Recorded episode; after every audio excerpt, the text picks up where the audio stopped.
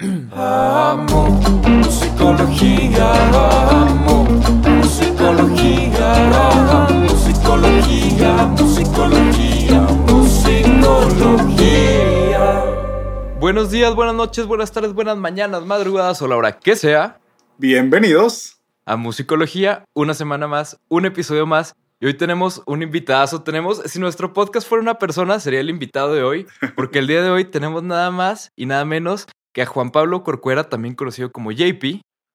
JP es guitarrista, es autor, cantante y psicólogo. Y probablemente, si se les hace conocido o si saben totalmente quién es, pues es porque JP es cantante y guitarrista de Technicolor Fabrics. Y hoy nos acompaña. ¿Cómo estás, JP? Bien, ¿qué tal? Pues muchas gracias por invitarme a su programa. La verdad, desde que Memo Andrés, un gran amigo en común, me platicó de su proyecto, pues me emocionó muchísimo. Le dije, yo soy el primero en apuntarme. Ah, qué excelente. No, qué padre, güey. Porque aparte, creo que esto, o sea, justo creo que podemos partir por ahí el podcast, que es, tú eres músico y también psicólogo. Entonces, yo me he dado cuenta, desde que empezamos con este podcast, que hay mucha gente en la música que se dedica a la música que también tiene como un background en psicología o que por alguna razón ha tenido ahí algo que ver con la psicología. O sea, yo también me podría incluir ahí porque yo sí llegué a pensar como, ok, si no estudiara música, ¿qué haría? Y dije, pues probablemente psicología, como que me interesa saber. Pero tú, ¿por qué crees, JP, que sea esta conexión tan cercana y rara, güey, entre música y psicología? Pues yo creo que, digo, al final muchas de las manifestaciones artísticas creo que pues parten de, de una cuestión como existencial y de un deseo de eh, liberar a través de, de- de- de Ujú. tu creación este, pues, lo que estás sintiendo y lo que está guardado por ahí. Y Claro. pues creo que las artes son un- una gran vía de expresión y pues al final pues el arte creo que si nace de, desde esta empatía hacia uno, pues a su vez va a ser para los demás, ¿no? Creo que Sí. eso se me hace bien lindo. Sí, totalmente. Y además también, como que ya cuando escuché sus canciones, o sea, todo lo de Technicolor Fabrics, pero con el filtro, o sea, sabiendo que eres psicólogo, porque pues ya lo había escuchado muchas veces antes, pero no sabía. Hasta que me enteré, lo escuché ya ahora haciendo la preparación y todo, como que con ese filtro de JP es psicólogo.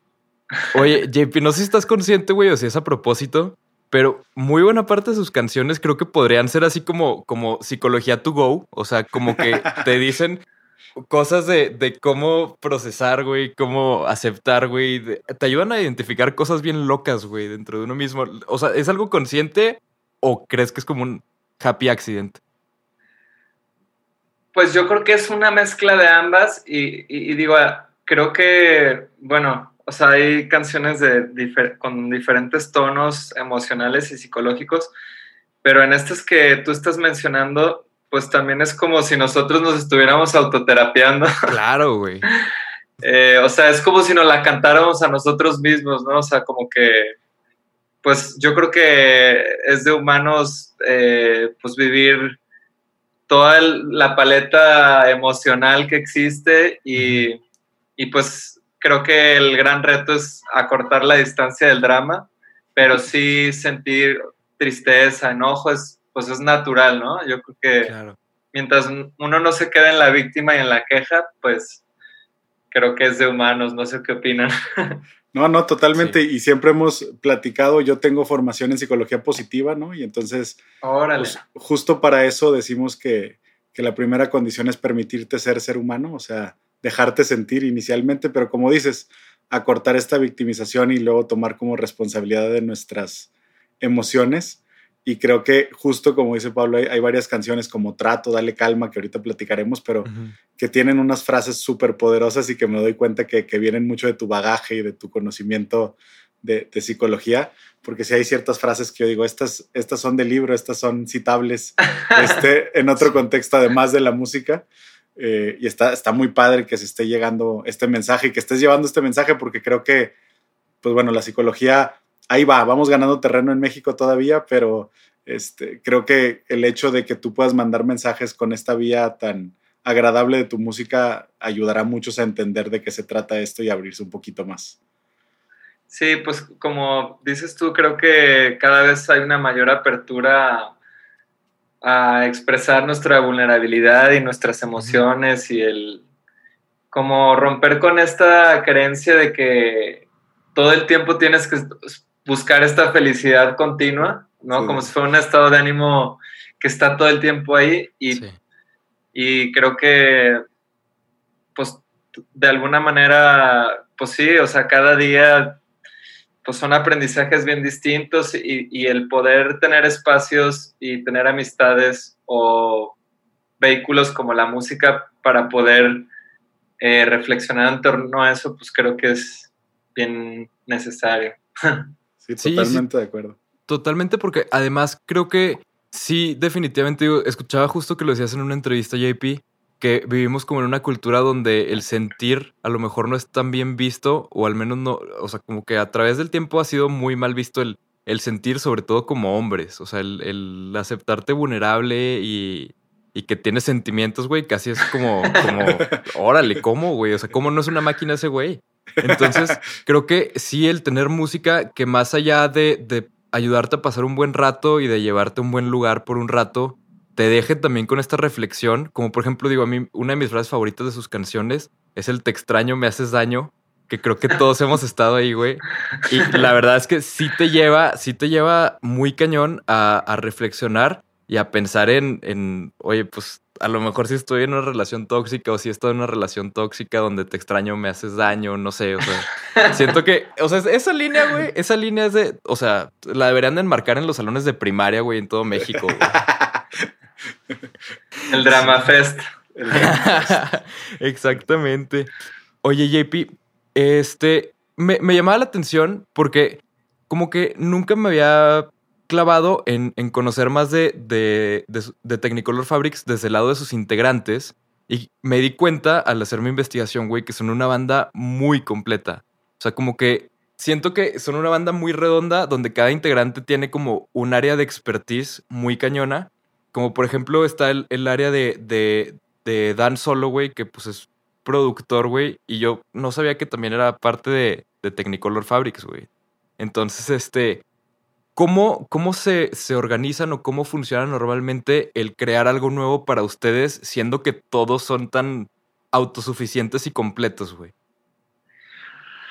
Pues, o sea, yo creo que a diferencia de lo que estás mencionando, o sea, creo que pues más bien nos complementamos entre todos. Eh, no sé, a mí me gusta clavarme más en la parte eh, lírica y como llego más con las canciones guitarra-voz y así.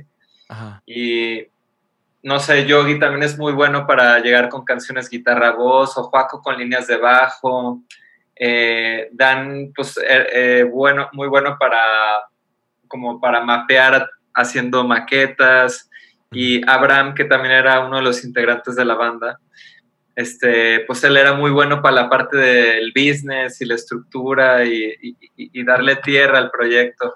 Entonces, pues siento que siempre nos hemos visto como, como una empresa creativa. Suena muy, muy del tech. Ah. los quiero mucho a los del tech. Las quiero.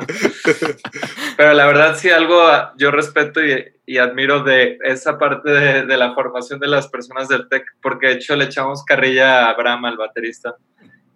Pues de que era muy tech, ¿no? pero la verdad. Pero la rayito, verdad, rayito emprendedor, güey.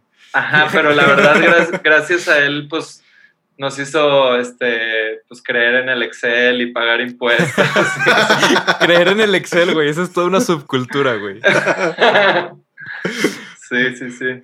Pero qué, qué chido que, tengan todas estas partes y que sí, justo, güey. No, no lo había pensado de ese lado, pero sí, totalmente. Creo que más que ser todos autosuficientes, se complementan todos. Y creo que es algo que se escucha a la hora de, de escuchar algo de Technicolor Fabrics, porque creo que su sonido y su esencia está ahí desde, desde el primer disco, güey. Desde, o sea, 2009 creo que es el primer disco, pero desde el 2007 empezaron a tocar juntos.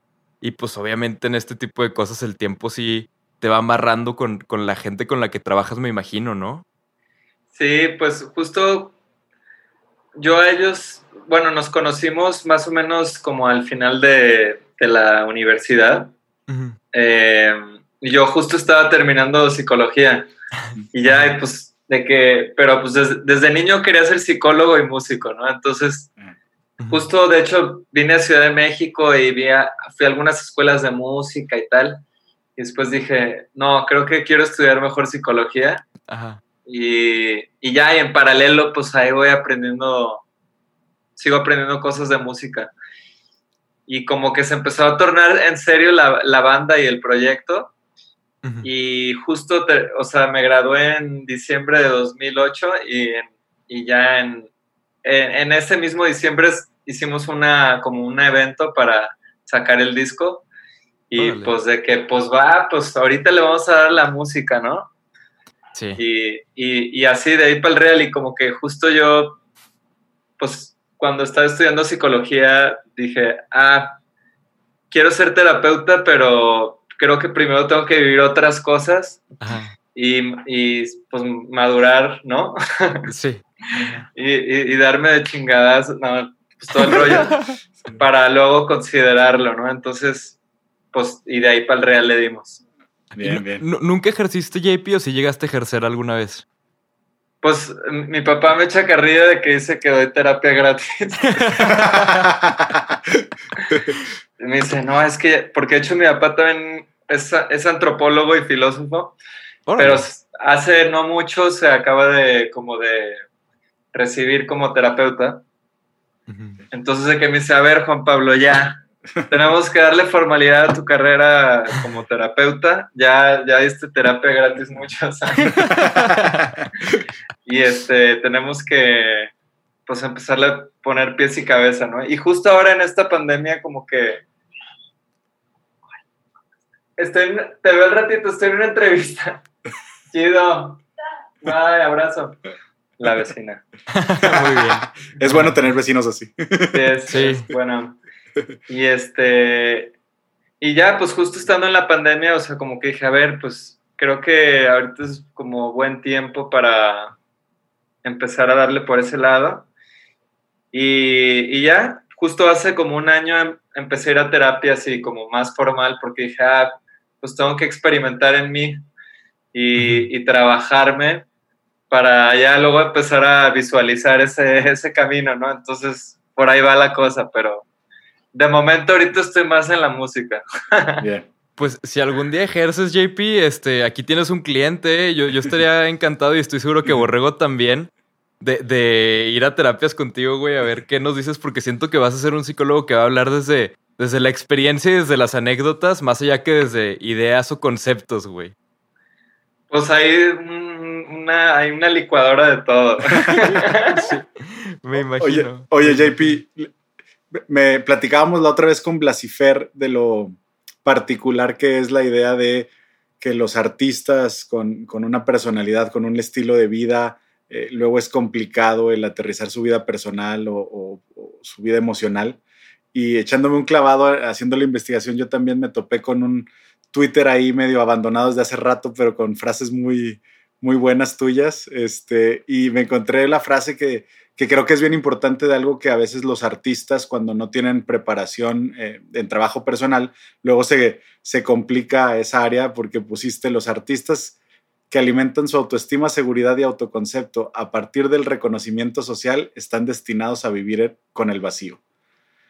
Y cu- cuando leí eso fue así de, wow, sí, o sea, qué importante, como dices, este trabajo personal para luego poder hacer otras cosas, no solo como terapeuta, pero creo que como músicos y tan en contacto con, con la aceptación social o el rechazo, qué importante este trabajo personal primero y que no bases tu autoconcepto justo en estas experiencias, ¿no?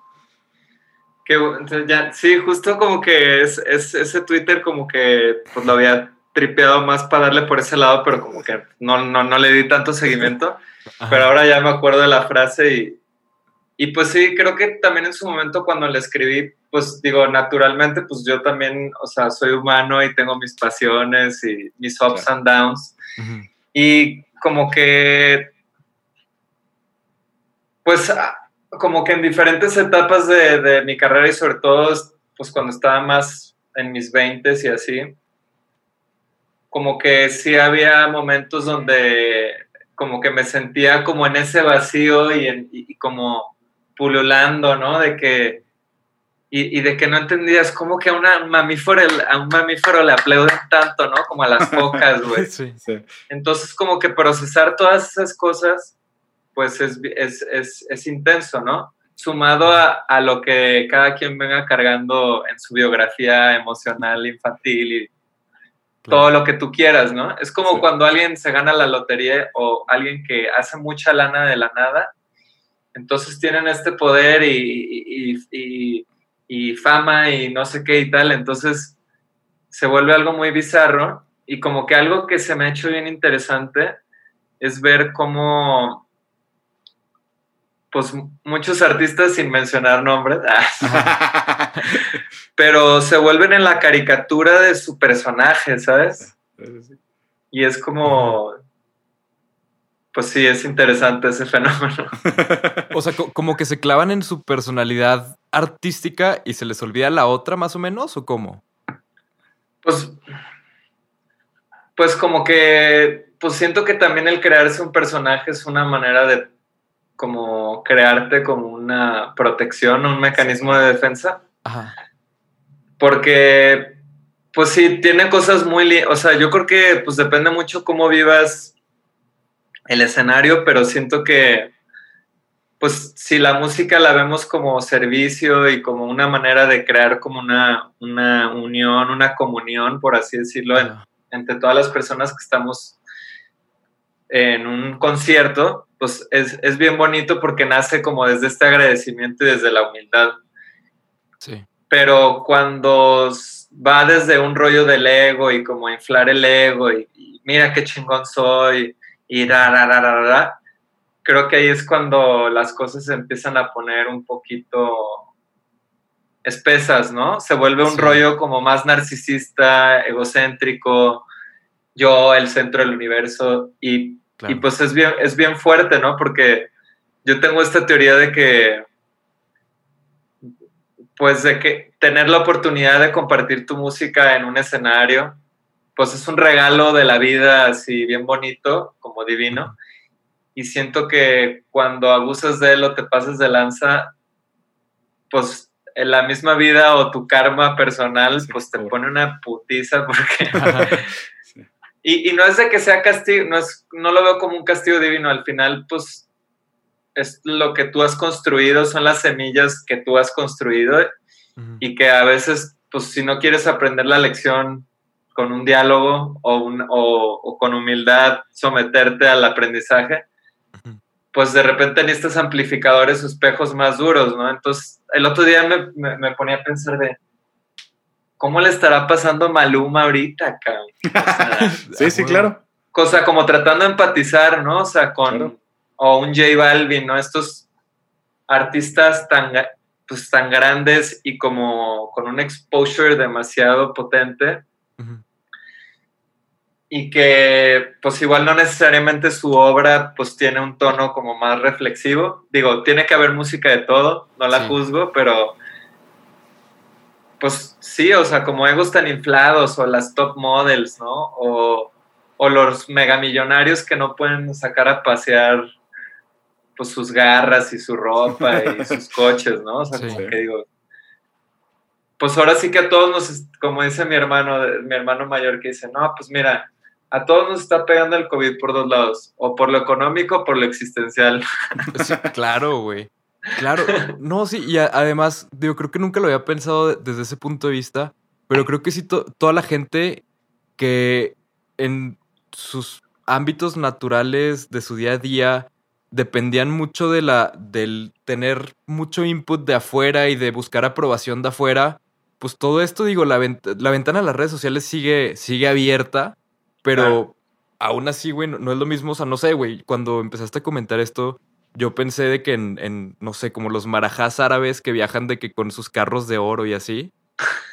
O sea, eso fue lo que se me vino a la mente. Dije, pues sí, esos güeyes nadie le está echando porras por, por llevar su carro de oro de viaje o no sé, güey. O sea, como que creo que sí en lo, en, no sé qué piensen ustedes dos que son los que sí saben de todo esto, pero creo que sí nos va a dejar como secuelas raras todo esto de la pandemia en el lado psicológico a todos de alguna manera, ¿no? Yo creo ¿Tú que qué opinas, Borrego? Yo, yo creo que, yo creo que a todos sí nos enfrentó con un espejo que muchos estuvimos evadiendo durante buen rato y preguntas existenciales, como dice JP.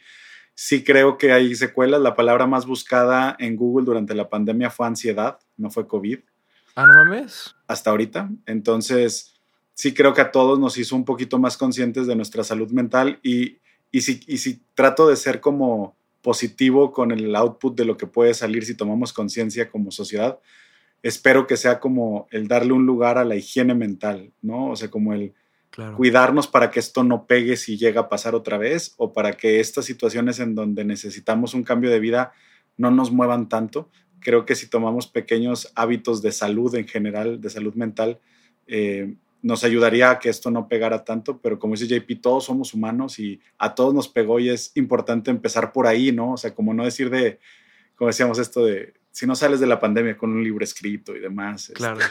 y toda esta presión, pues creo que es todos, a todos nos pegó y creo que es importante hablar de ello y el empezar a hablar de cómo nos pegó a cada quien y nos generó ansiedades o depresiones o, o cómo nos movió o cómo nos llevó a, a estos vacíos, creo que ahí va a empezar una conversación bien interesante que si lo abrimos esta vulnerabilidad nos permitirá crecer como sociedad en este sentido, pero sí creo bien importante como empezar a hablar de ello y, y, por otro lado, sí creo que como sociedad va a marcar un antes y un después para los que estuvimos dispuestos a, a escuchar qué teníamos que decirnos nosotros solos y, y nuestra soledad que nos tenía que enseñar un poquito. Órale, totalmente. Tú, JP, ¿qué piensas de todo esto? No, pues aquí el maestro Borrego ya creo que me, así, pum, me, me hizo prum, así hacer una recapitulación de, de lo vivido y, y pues sí, creo que pues sí, como que pues ha sido una gran oportunidad para mirar más hacia adentro, no tanto hacia el exterior. Creo que pues sí, o sea, siento que en los últimos, no sé, desde, desde la revolución industrial, pues no habíamos parado y, y, sobre todo en Occidente, pues siempre nos, pues sí, nos habíamos visto como el centro del universo, ¿no?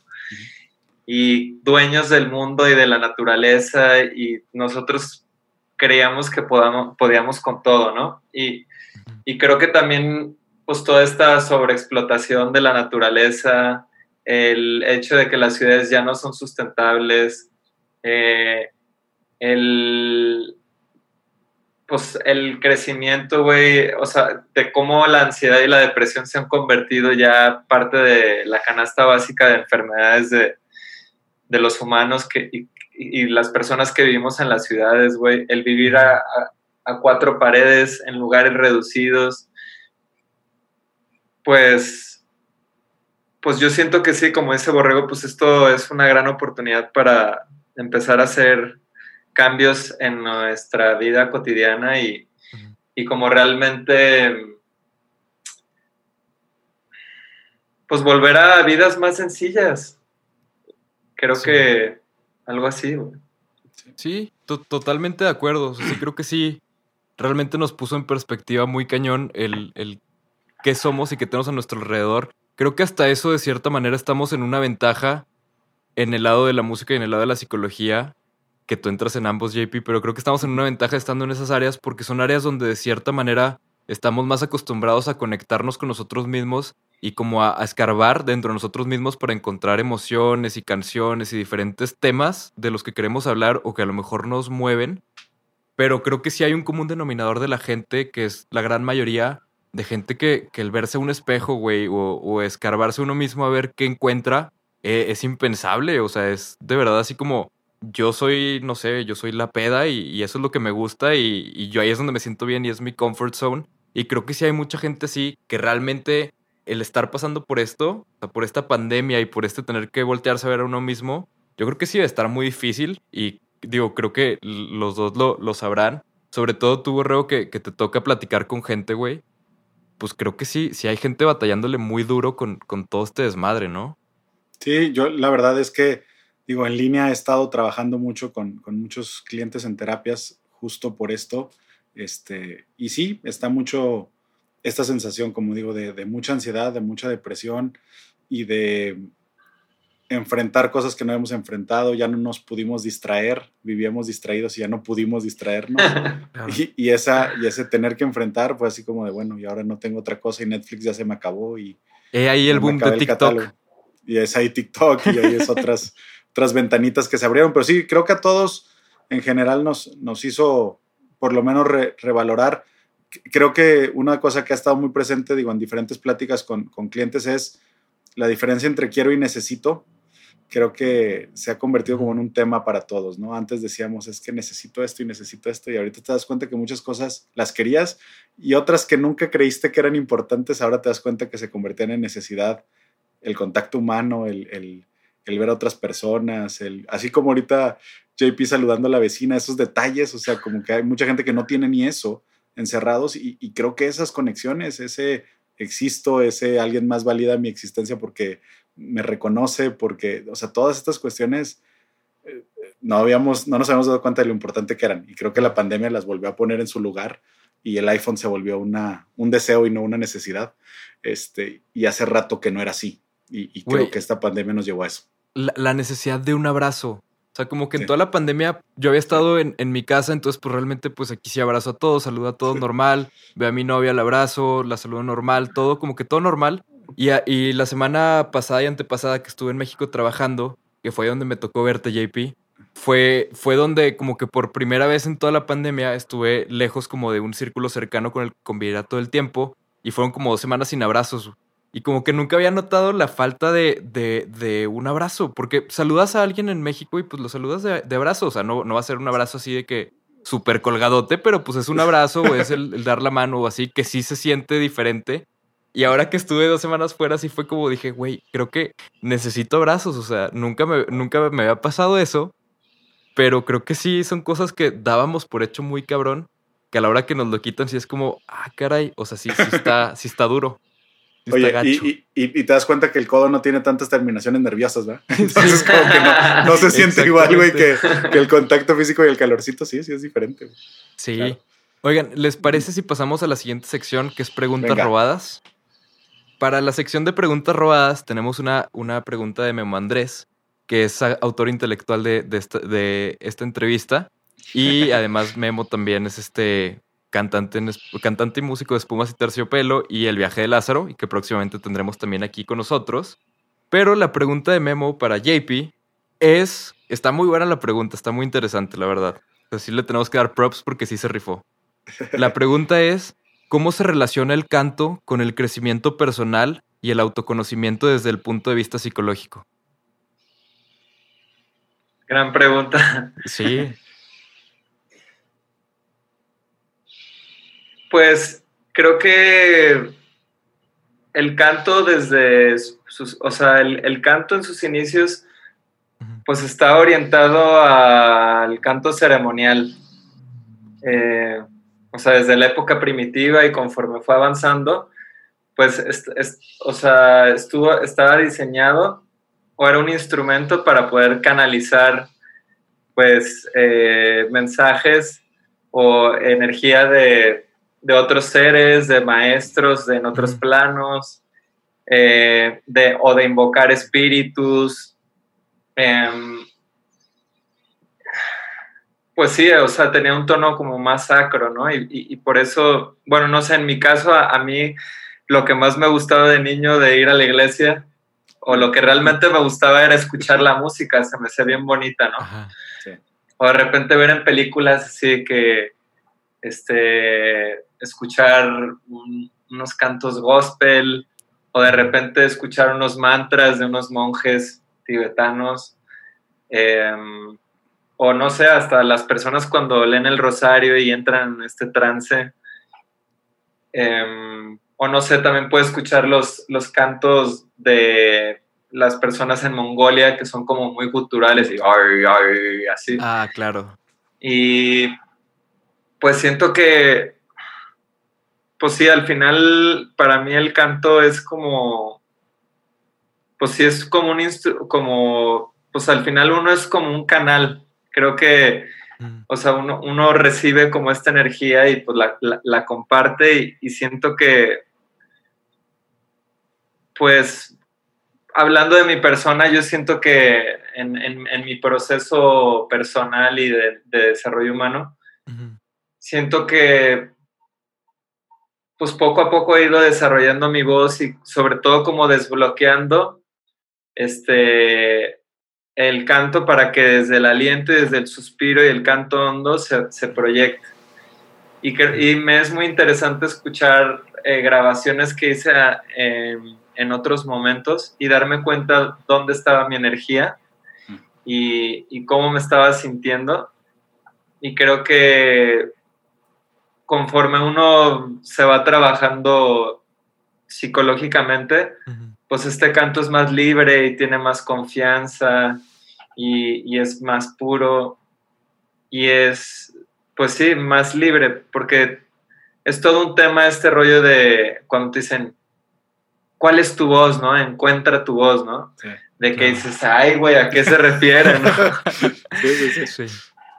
Entonces, pues yo sí creo que el, o sea, el trabajo terapéutico, psicológico, eh, pues es bien necesario para que ese canto, para que nuestro canto sea pues más puro y, y- y más espontáneo. Claro que la técnica es importantísima y hacer nuestros ejercicios y todo. Y, y pues de hecho Mem- Memo Andrés fue, fue de mis primeros maestros y la verdad estoy muy agradecido con él porque tiene una energía muy bonita y es una persona muy paciente y creo que para ser maestro hay que ser paciente Sí. y hay que ser paciente con uno, ser como tu propio maestro, ¿no? Sí. Como al- alguna vez mi papá me decía de que, bueno, pues al final las deidades o los santos, pues son recordatorios para nuestro corazón de que podemos eh, purificar y podemos armonizar este, nuestras vidas, eh, pero sí es necesario ver la sombra. Entonces, pues sí es escuchar, ver tus, las muletillas que tienes, ¿no? Ahora con mi profesor de canto que estoy ahora, él, su visión se llama Lalo, saludos a Lalo, Eh, como que él justo, su visión que tiene del canto es que el canto sea desde el suspiro, eh, como cuando un niño llora de manera espontánea, o cuando uno llora, o cuando te mueres de la risa, ¿no? Ajá. Y es Liberador. liberador, o como cuando estás meditando y, y con este flujo de la respiración como muy natural.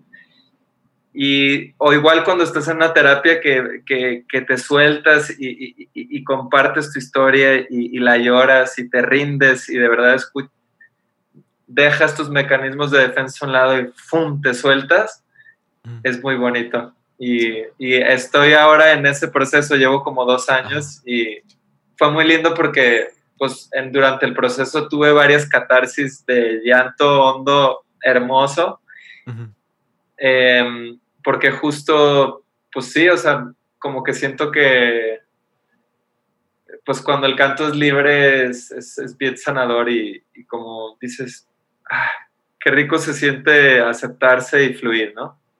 Órale.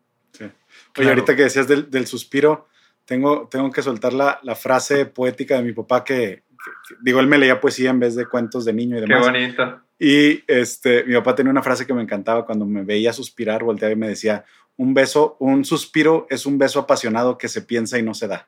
Siempre era su frase cuando me escuchaba Órale, suspirar. güey.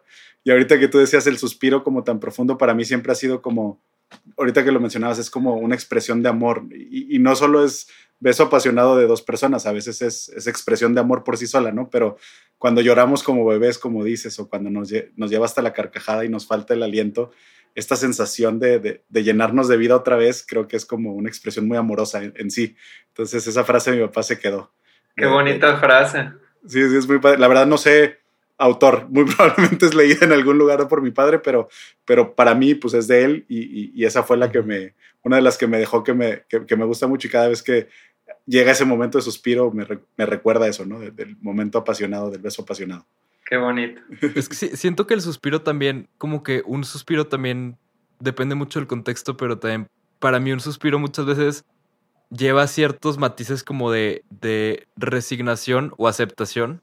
O sea, como cuando ya suspiras en algo es como, ay, pues ya, ya valió madre, vamos a hablar bien. O sea, ya vamos a hablar de frente, vamos a decir las cosas como son.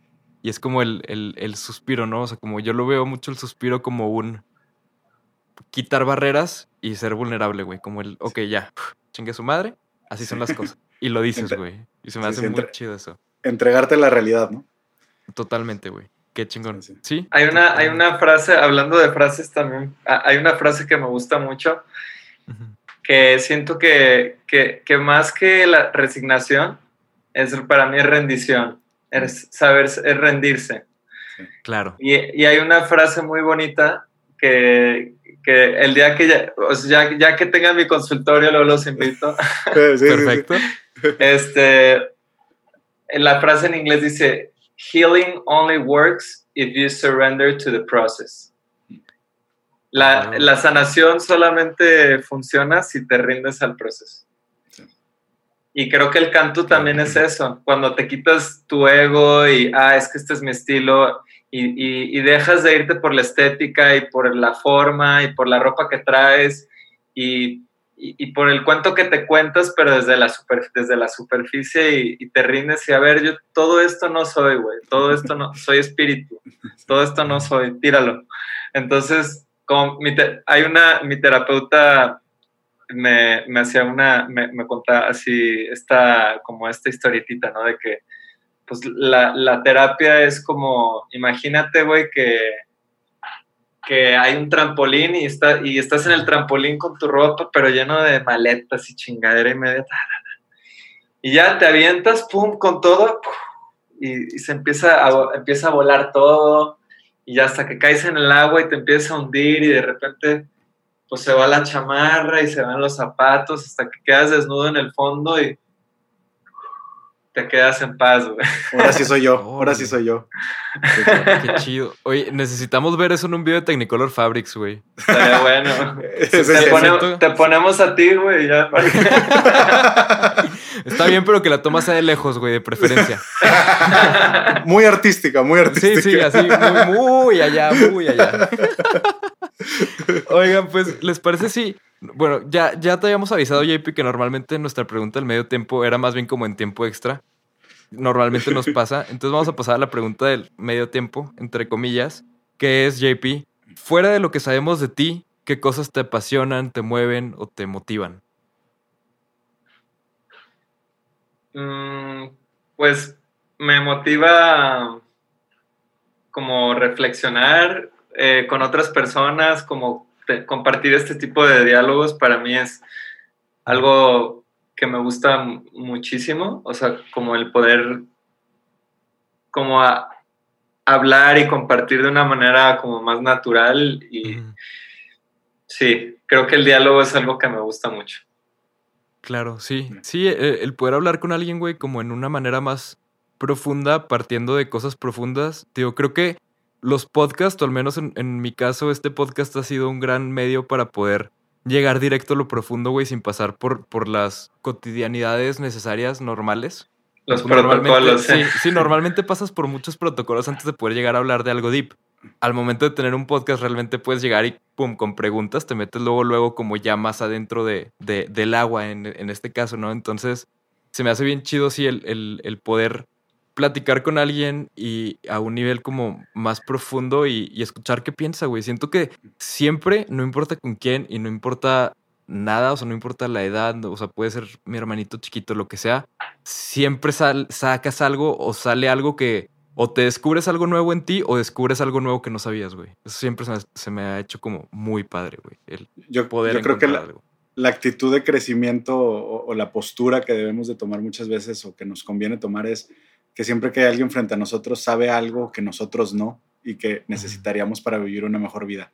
Creo que si, si con esa humildad llegamos a cualquier conversación, hay mucho crecimiento para todas las personas en cualquier conversación. Y justo, eh, digo, Pablo ha sido mi cliente durante algún tiempo ya y, y- Ujú. y en una plática de estas TED Talks que, que hicieron acá en Torreón me hicieron el favor de invitarme y la plática fue eso, lo que yo he aprendido y crecido de ser terapeuta, este, lo que he aprendido de mis clientes, porque creo que esa es la actitud. Luego, como decías tú, el ego en, en, los artistas, creo que también acá de repente hay mucho Sí, ego claro. y hay mucho esta idea de yo te estoy salvando y yo te sano y yo soy el... Sí. Y, y creo que, que en realidad es, hay crecimiento para los dos lados, hay una preparación que, me- que me da ciertas herramientas que puedo ofrecerte, pero también hay mucho que aprender de, de quien está del otro lado. Y, y creo que es bien importante como simplemente abrirnos a esto. Y como dice Pablo, para mí también este podcast eso ha sido, o sea, ha sido la oportunidad de conocer a otras personas, sobre todo en pandemia lo agradezco, pero Claro. conocer a otras personas y poder tener estas conversaciones que, que, que me llevan a, a- a mucha reflexión y a mucho crecimiento también. Sí, pues ahora que- algo que quería comple- complementar de lo que dijiste que como que me abrió otra, otra puertita. Que sí, justo, o sea, creo que algo a monitorear en nuestros oficios, porque a todos nos pasa y, y es, es parte de, pues ahí, hacer las paces con el ego. Ujú. Eh, justo es eso, ¿no? Como el cacharte que no estés en el complejo de, de Mesías, ¿no? O sea, Sí, como sí, este síndrome de Mesías de como sentir cómo, cómo, cómo te pavoneas cuando la otra persona percibe en ti una cualidad o una virtud. Sí. Y creo que es cuando más humil- humildad uno tiene que tener. Y, y también como, pues sí siento que puede llegar a ver como una, una forma de apego a la adoración, ¿no? O sea, como sentir esta, este aprecio exaltado y exagerado de, de- de lo que tú representas simbólicamente para la persona que está enfrente. Y yo justo como que hago mucho, o sea, cuando tenemos firmas de autógrafos y, o que pasa meet and greets y todo ese rollo, de que yo siempre llego con la banda y, hola, ¿qué tal? ¿Cómo te llamas? No, pues eh, Lucía. Hola, Lucía, pues platícame, ¿a qué te dedicas? ¿Qué haces? ¿De qué va tu vida? O sea, como que yo trato de orientar la conversación Sí. al revés, Así es. como Claro. para que se sienta re- relax, pues, porque yo me acuerdo de más chavo cuando así era, pues también de que me gustaba ir a estoquear a los artistas y así. Sí. de que pues sí los ves de alguna manera, como que sí los idealizas poquito, ¿no? Claro. Y como que te da este morbo de no mames, estoy aquí con quién sabe. Me acuerdo, este, tenía 18 años porque vivía en Veracruz en la prepa. Fui a estoquear a Natalia Lafourcade, güey. Debo Borrego también, reconocer. tiene, Borrego también tiene sus historias con Natalia Lafourcade, ¿eh? no es por echar trapitos al sol.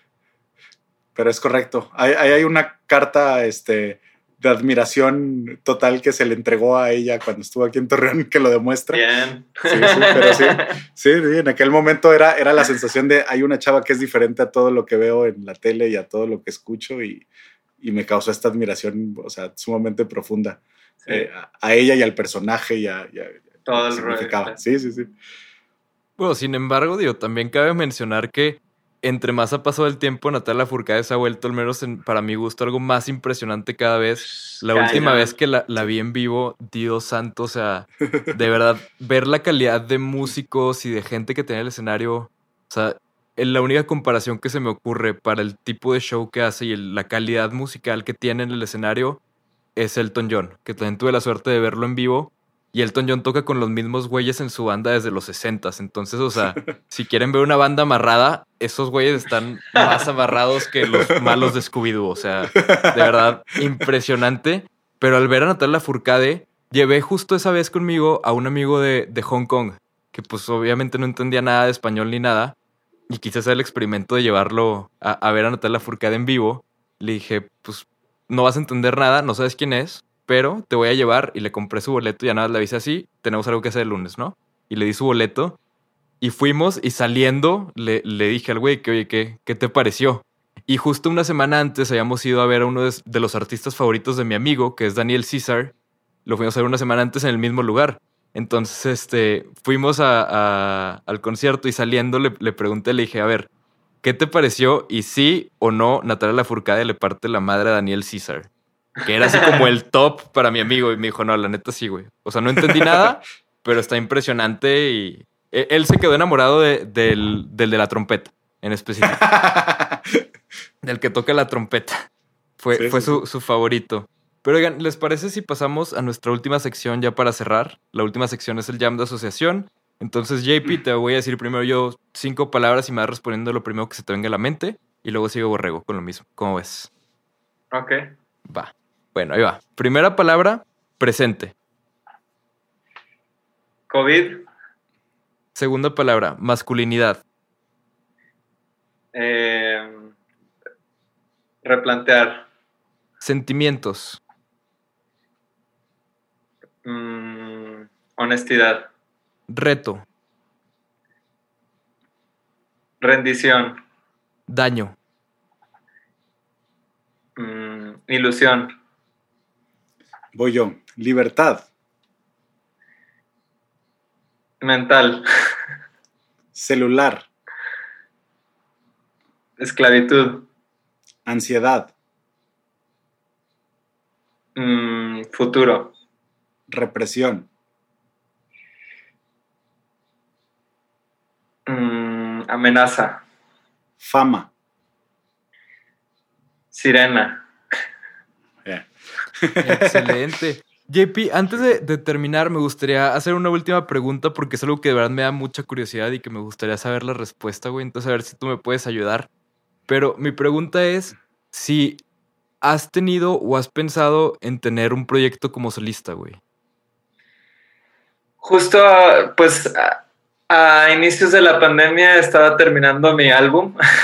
Órale. Este, y ya, pues, ya terminé el álbum y ahora, pues, de hecho iba a ser el, iba a ser como el, el, vide- el videoclip, digo, es más como documental, hace seis meses, pero lo pospusimos y bueno, ahora lo voy a hacer en octubre. Y, y estoy justo en, en, en eso. Entonces, para el próximo año, pues ya saldrá mi disco en solo, que, que no llevará mi nombre. Este, el proyecto se llama Evaristo, Órale. porque así me iban a nombrar. Y en la pila del bautismo, mi mamá, me- mi mamá dijo, eh, no, así se llama el tatarabuelo. Eh, creo que por una cuestión ahí energética, mejor pues, que lo haga para su nombre de artista. A huevo. Claro. y ya, pues va a ser, en, in- es en inglés eh, y en español, o sea, hay canciones en inglés y en español y pues es un rollo como más, más folky, también hay más pianos. em, y, y lo hice con un primo de, de Guadalajara, con Pedro Martínez Negrete, que él, de hecho, también es primo de Joaquín, el bajista de Technicolor. Órale. Y él se dedica más bien como a hacer música para documentales y películas. Entonces era muy divertido porque pues llegaba yo con la canción guitarra voz y entonces nos poníamos a platicar de, a ver, des- primero, ¿qué emoción te evoca esta canción? No, pues esta y esta. Eh, vale, ahora, ¿dónde te imaginas que estás? No, pues estamos en una playa fría, güey y a lo lejos se ve unos- como un barco, pero el barco está encallando eh, y tal, ¿no? Entonces como que nos creamos toda una película en nuestras cabezas, porque él está habituado a, a musicalizar con imágenes. Claro. Entonces le dije, pues aprovechemos ese recurso que, que, que tú has desarrollado por mucho tiempo Ujú. y que tenga este tono el proyecto. Entonces, pues, lle- lle- pues sí, nos tardamos como dos años en hacerlo, porque justo como que lo que hicimos era a lenta cocción y, y como con un ritmo distinto al que pues está, estábamos habituados eh, con nuestros otros proyectos, entonces, pues bueno, ya saldrá en el próximo año. Comprado. Órale. Ya estoy en la preventa. Sí, sí, sí, yo, yo también, güey, ya, ya, ya, ya. Justo eso quería escuchar, güey, que si hubiera algo, güey. Y ya saber nombres, saber cómo va y como qué me puedo esperar. O sea, yo ya me empecé a hacer ideas mentalmente, güey, de a qué va a sonar, güey. Pero qué chido esto de trabajar y partir desde la parte visual, güey. Me hace bien padre eso. Qué fregón. Sí. Pues, JP, te agradecemos muchísimo por habernos acompañado, güey. Estamos muy contentos de haber podido platicar contigo. Aquí tienes tu casa, güey. Cuando quieras venir, güey. Cuando pasen por Torreón de Tour, hacemos uno presencial. Y la verdad es que estamos muy contentos, al menos hablando por mí, estoy seguro que Borrego también, con, con haber podido platicar, güey, poder haber, po- poder habido compartir ideas, güey. Y te lo agradecemos mucho. Le agradecemos también mucho a la gente que, que nos está escuchando y que, que nos ve. Saben que todos los lunes un episodio nuevo. Y pues nada, JP, muchísimas gracias, güey. No, muchas gracias a ustedes. Y pues bueno, nada más para cerrar, ahora me gustaría hacerles una pregunta a ustedes. Venga, Claro, venga. Eh, o sea, una a cada quien. Va, va, va, Va, va. va, va, va. Eh, bueno, a, a ti, Pablo, eh, o sea, me gustaría preguntarte, ¿con qué artista o con qué disco encuentras paz en tu corazón y, y te da como guía? güey? Fíjate, güey, que en específico, o sea, un artista que siempre me ha, me ha ayudado un chingo como a, a sentar cosas y que casi, casi he llegado a sentir así como que ese güey vive una vida paralela a la mía, porque cuando pasaban cosas en mi vida, güey, este güey sacaba un disco que estaba describiendo eso, güey, o cosas así, es John Mayer, güey. Siempre con, con John Mayer eh, he encontrado, güey, no sé, como temas, paz, el poder externar problemas, no sé, güey, yo creo que ese es el que más, más me conecto y con el que más he tenido esos momentos de, de puta, esta me la escribió a mí, güey, Qué chido. definitivamente. Y, y, a, y a- y a ti, José, mm, mi pregunta sería, mm, ¿con qué autor o con qué psicólogo o filósofo o con, ajá, con algún autor sientes que también tú has encontrado como, como respuestas o refugio o como más claridad que en algún momento de tu vida te llegó y dijiste, cámara? Yo creo que ah, va- van dos así. El primero, Víctor Frankl con El hombre en busca de sentido. Llegó a mí a los 13 años, mi papá falleció a los 12 y me regaló ese tío, eh, uno de mis tíos ese libro y llegó en el momento que lo necesitaba y llegó con una perspectiva sobre sentido de vida que yo necesitaba en ese momento, de replantearme qué era y, dónde poner el centro de mi vida y, y qué, qué libertades perdía y qué no, pase lo que pase y demás. Creo que movió mucho y además creo que fue el último empujoncito para decidir ser psicólogo este, a los chingón. 13 años. Entonces, Víctor Frankl, y yo te diría que después de eso y después de estudiar la carrera y empezar a ejercer y trabajar, cuando encontré a Martin Seligman y todo lo de psicología positiva y simplemente el hecho de replantear que la psicología había hecho solo la vida de los miserables menos miserable, sabíamos todo de la depresión, pero nada de la felicidad. Ese concepto, el, el hecho de estudiar científicamente lo positivo de la vida, me, me hizo replantear mucho cuál era mi lugar como terapeuta y, y replantear mucho como el impacto que yo podía tener y no era solamente el, el ayudar a transitar sobre la enfermedad mental, sino ayudar a las personas y al común denominador a, a poder encontrar estos máximos potenciales, a disfrutar un poco más, a permitirse sentir. Y como dices, no, no este concepto de felicidad como este estado de éxtasis permanente, sino como, como un estado de, de fluir en las emociones. Este, entonces creo que esos dos autores han marcado mucho mi, mi quehacer y mi forma de entender mi profesión y además mi, mi lugar en el mundo. No, pues muchas gracias por, por sus regalos para ponerles especial atención. Güey, muchísimas gracias. gracias. por las preguntas. En 49 episodios nunca nos había pasado eso, güey. Y, y creo que está chido también estar del otro lado de repente, güey. Qué chido. Te lo agradecemos Yeah. muchísimo, No, a ustedes, qué chido. Y, güey, de verdad, aquí tienes puertas abiertas cuando quieras platicar de, de cualquier tema. Próximamente te, te queremos invitar también, güey, ya que saques también tu disco de, de Evaristo, güey. Evaristo. También Sí, sí, sí. necesitamos que nos vengas a visitar, güey, para platicar de eso. Necesitamos tiempo primero para digerirlo y luego ya para poderlo platicar. Órale. Pero puestísimos, güey, qué puestísimos. chido. No, pues muchas gracias.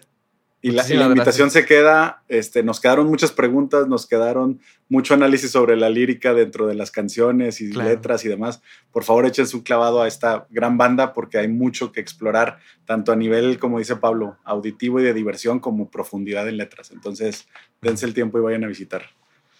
No, muchas gracias. Pues muchísimas gracias. Nos vemos la próxima semana con otro episodio. Hasta luego. Gracias.